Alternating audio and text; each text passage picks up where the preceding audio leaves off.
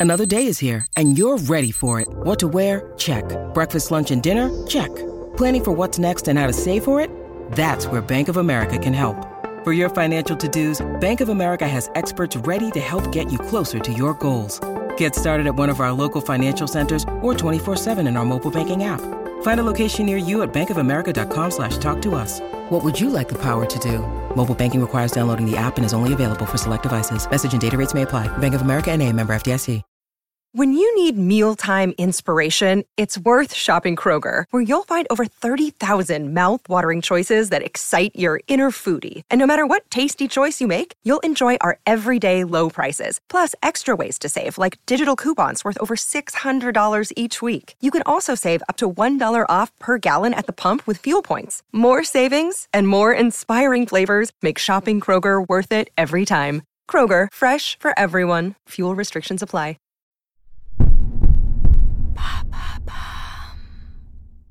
Avant de découvrir ce nouvel épisode, on prend juste un instant pour vous présenter notre partenaire.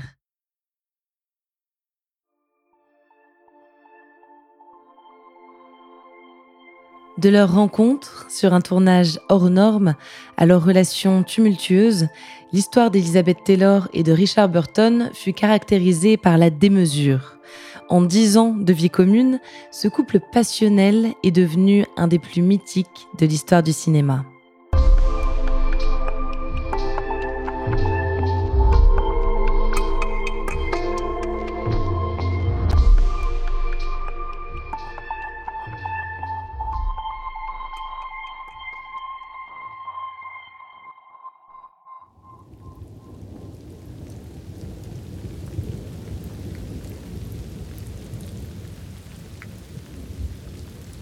1960, Londres. La tension se fait ressentir sur le tournage du film Cléopâtre. Depuis le démarrage du projet, les galères se succèdent. Le producteur Walter Wanger et le président de la Fox, Spiros Kouras, avaient imaginé un tournage à Rome. Mais la ville accueille cette année-là les Jeux Olympiques et le studio envisagé ne sera pas prêt à temps. La production décide alors d'un tournage en Angleterre. Mais dès les premiers jours de plateau, il devient évident que l'idée n'était pas la bonne. Car Londres en septembre n'est pas Rome, et encore moins Alexandrie, où la majorité du film est censée se dérouler. Sur le tournage, le brouillard est épais et la pluie omniprésente. Même les jours de beau temps, de la buée s'échappe de la bouche des acteurs. Mais ce n'est pas tout. La météo anglaise a aussi raison de la santé fragile de l'actrice principale, la grande Elizabeth Taylor. Dès le mois d'octobre, elle souffre de méningite. Elle est prévue dans quasiment toutes les scènes. Elle doit porter 65 robes différentes et surtout, elle est payée 1 million de dollars pour ce rôle. Il faut se rendre à l'évidence, le tournage de Cléopâtre doit être interrompu. Quelques semaines plus tard, le réalisateur Ruben Mamoulian perd patience et démissionne. Joe Mankiewicz est appelé à la rescousse pour réaliser, mais aussi pour terminer la rédaction du scénario le réalisateur impose deux nouveaux acteurs au casting principal. Jules César sera joué par Rex Harrison et Marc-Antoine par Richard Burton. Elisabeth est quant à elle toujours malade, elle souffre maintenant d'une grave pneumonie et la presse fait courir des rumeurs de décès.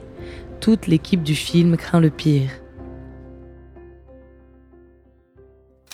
En septembre 1961, le tournage de Cléopâtre peut enfin commencer à Rome. Le scénario n'est pas terminé. Le réalisateur tourne toute la journée et écrit toute la nuit durant.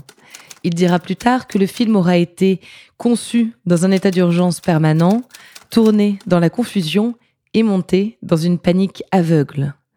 Le tournage est interrompu encore plusieurs fois à cause de l'état de santé d'Elizabeth Taylor et les équipes sont constamment sous pression avec en tête ce budget qui ne fait que grandir et grandir jusqu'à devenir un des films les plus coûteux de l'histoire du cinéma. En tenant compte de l'inflation, 44 millions de dollars en 1961, ça représente 399 millions en 2021. Mais rien de tout cela ne constitue le réel scandale de ce tournage.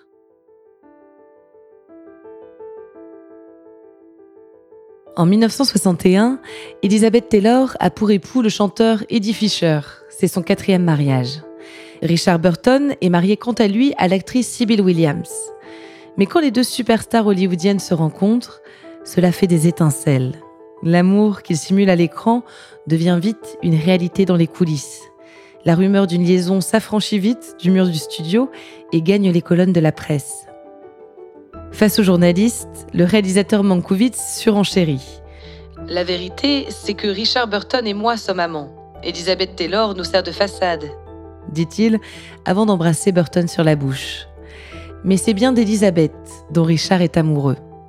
À peine le tournage terminé, il quitte sa femme et ses enfants. Le scandale fait le tour du monde, même le pape Paul VI critique cette union. Mais les deux amoureux s'en contrefichent.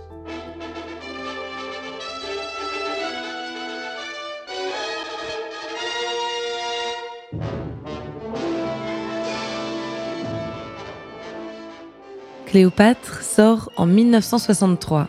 Elizabeth Taylor et Richard Burton se marient l'année suivante.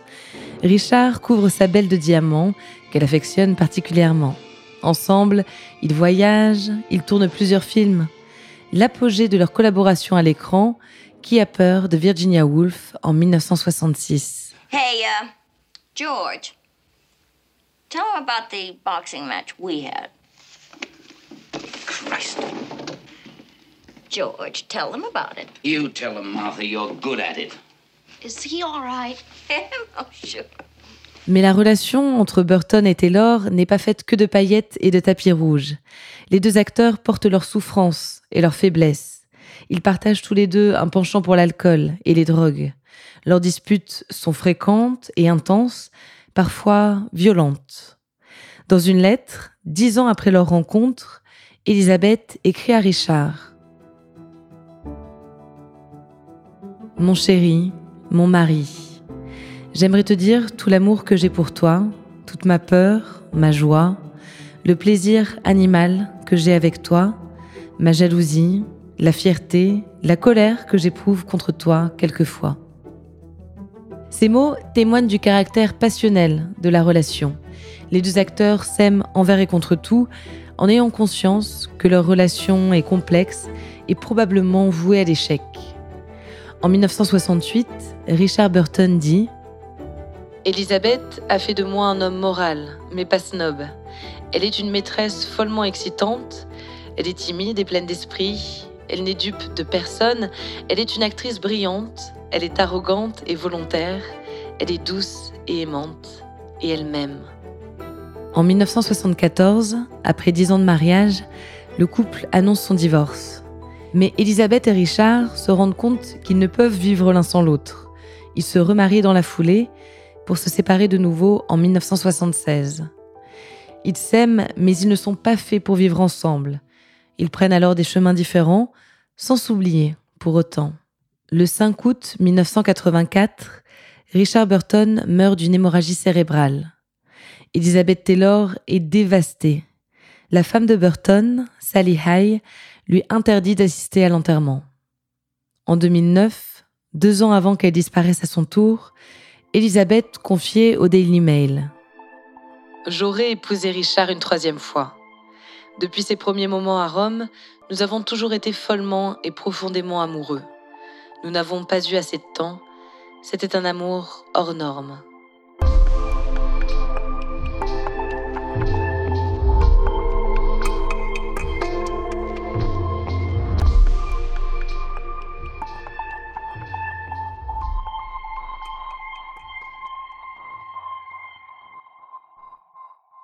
Merci d'avoir écouté cet épisode de Love Story. S'il vous a plu, vous pouvez le dire avec des étoiles et des commentaires sur votre plateforme d'écoute favorite. Merci.